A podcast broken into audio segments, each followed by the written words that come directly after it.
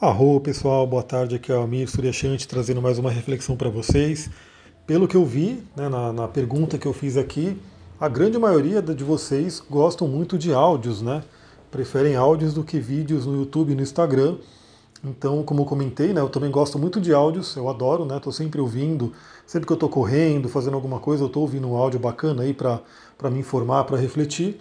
E eu quero gravar cada vez mais esses áudios para vocês.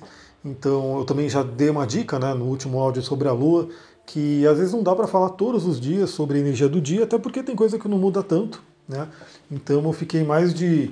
A cada mudança de lua, cada vez que a lua entrar num signo, trazer um áudio de reflexão né, e também trazer um, uma, alguma coisa né, específica se acontecer algum evento específico, né, mas não todo dia ter aquele áudio de como vai ser o dia. Porque, como eu falei, é, tem dia que não tem tanta mudança. Bom, eu quero começar a trazer outros áudios, outras reflexões de todas as linhas que eu trabalho, né? sejam ela astrologia, xamanismo, cristais, tarô, tantra, enfim, tudo isso eu quero ir trazendo algumas reflexões para vocês irem ouvindo. E hoje, né, eu quero aproveitar para falar ainda sobre astrologia, falando sobre um tema bem interessante que são os planetas transpessoais, que, para quem não sabe, é Urano, Netuno e Plutão. Na última live que eu fiz, né, na última não, né, que eu já fiz algumas lives depois daquela, mas na live que eu compartilhei aqui com vocês sobre as energias de maio, né, o poder do mês de maio, a gente vai ver que o primeiro planeta que eu citei, né, que retrogradou agora, né, já está retrógrado, é Plutão. Né, ele é aquele realmente um planeta muito forte, Plutão, o senhor do inconsciente, mas os outros dois né, também são né, Urano e Netuno. São dois planetas com uma energia muito forte que a gente tem que realmente saber lidar com elas. Eu quero trazer um trecho aqui do livro da Liz Green, né? Eu sempre quero compartilhar também meus estudos, meus aprofundamentos com vocês. Já é uma forma também de quem gosta ir estudando astrologia comigo aqui, né? Então olha só esse trecho que interessante para a gente conversar. Urano, Netuno e Plutão são, todos eles, destruidores num certo sentido, porque abalam os alicerces da estrutura pessoal a fim de possibilitarem uma visão, de relance, da unidade maior da qual o indivíduo é uma parte. Aliás, esse é um ponto interessante, né? Porque antes dela falar isso, ela diz o seguinte aqui, né? A função do destruidor sempre teve lugar na mitologia, embora não possamos mais compreendê-la a não ser no seu aspecto mais literal e mesquinho. No panteão das divindades hindus, Shiva, o destruidor, é uma parte necessária da trindade. Aliás, isso é uma coisa muito interessante, porque Shiva é um deus importantíssimo né, dentro da linhagem tântrica e ele é também um deus destruidor. Né, ele também traz a destruição. Então a gente tem que entender que esse papel de Plutão, que, vai, que já está retrogradando, né, e vai ficar um tempo aí retrógrado, para você ter mais detalhes, vê a live aí que eu fiz, ele vai realmente, ele possivelmente vai trazer algumas coisas à tona na nossa vida, né, cada um à sua forma, né, no coletivo também, porque obviamente esses três planetas são muito mais ligados ao coletivo, é, muita coisa está sendo destruída, muita sendo, coisa está sendo derrubada, né? Por quê? Para ser reconstruída, para nascer novamente, para renascer. Esse é um ponto importante. Quem viu a live viu que eu mostrei até algumas cartas do tarô que tem a ver com essa energia de Plutão, de Escorpião, enfim, onde eu mostrei o arcano a morte, eu mostrei o arcano julgamento, que são arcanos de renascimento mesmo, né? O arcano a torre, né? Porque tem a ver com Marte ali, porque a torre vem realmente derrubando tudo aquilo que é ilusão, tudo aquilo que não serve mais. Então isso pode vir né, na nossa vida cada um né, de acordo com o seu mapa, de acordo com o seu momento de vida, e para a humanidade como um todo, de acordo com o momento que a gente está vivendo, que a gente já sabe que é um momento totalmente inusitado, totalmente de desconstrução.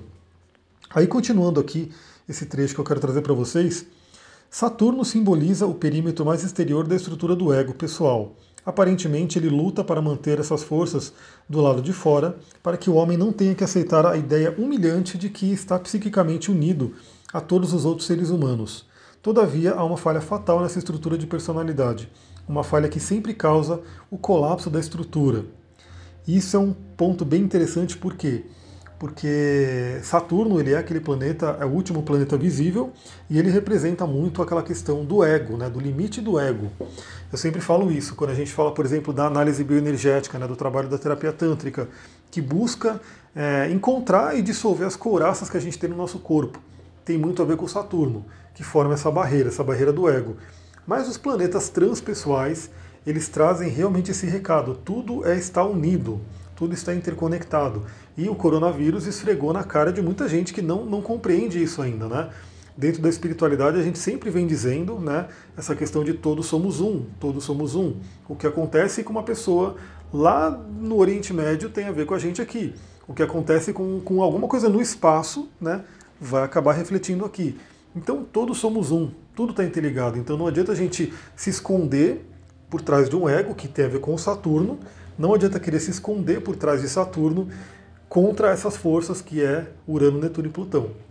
E ela coloca aqui justamente isso que existem falhas, principalmente quando esses planetas, né, esses três planetas, acabam fazendo aspectos com Saturno.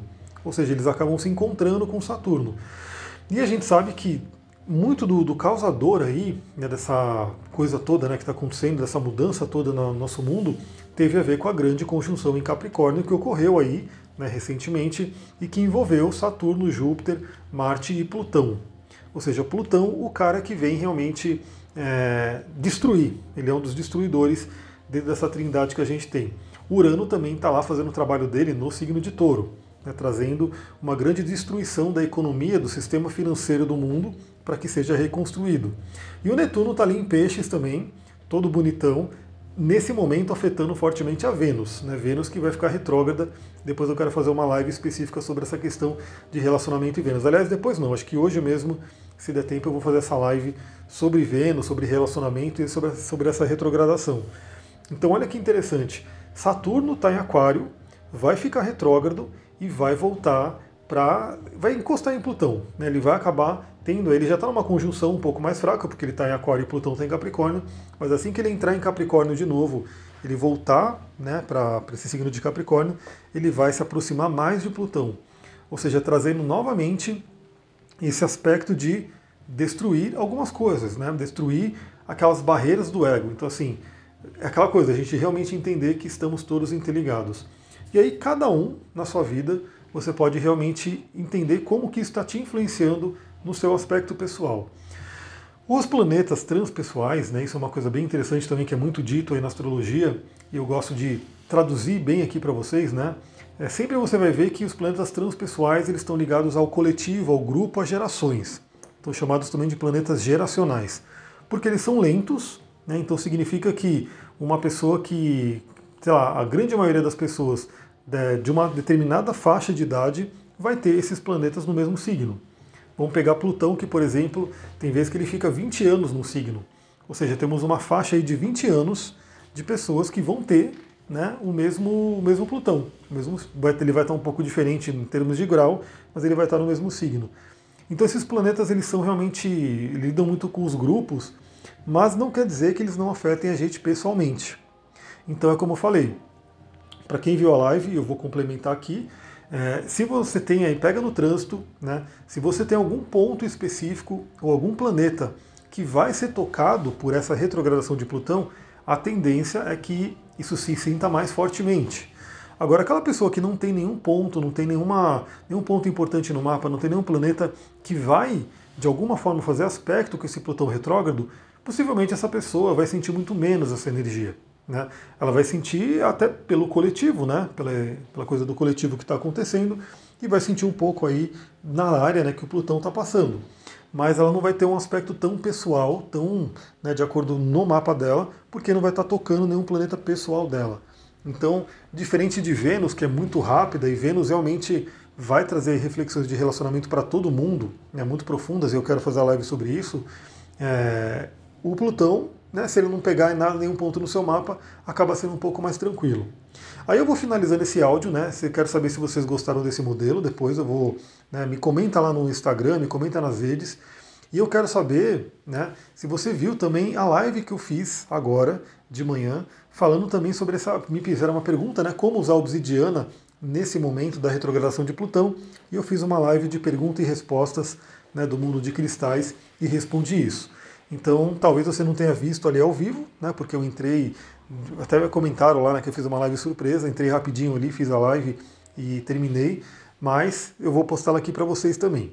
Aliás, eu vou deixar uma outra pergunta aqui para vocês também, se, se por mais que todo mundo prefira, né, ache mais interessante os conteúdos em áudio, se é interessante cada vez que eu for entrar né, ao vivo no, no Instagram, no Facebook, enfim, eu mandar uma notificação aqui para vocês. Então eu vou fazer essa pergunta também, porque eu não quero ficar mandando coisas que de repente não interessem. Então, se a maioria das pessoas falar, meu, não quero saber quando é que você entra para fazer live, eu não mando a notificação aqui. Mas se a maioria das pessoas falar, meu, eu quero que você mande, né, quando você for entrar ao vivo, manda uma notificação aqui pra gente. Aí sim, toda vez que eu entrar, mesmo que fosse de surpresa, eu mando para vocês. Beleza? Eu vou ficando por aqui, galera. Conforme eu for gravando mais conteúdos, eu vou trazendo para vocês. Também fica a dica, se você tiver alguma pergunta, alguma sugestão, manda lá no Instagram, manda no direct, né? Porque ela pode virar uma pergunta, pode virar um áudio, né? Pode virar um conteúdo que eu mande aqui ou mesmo uma live. Até mais!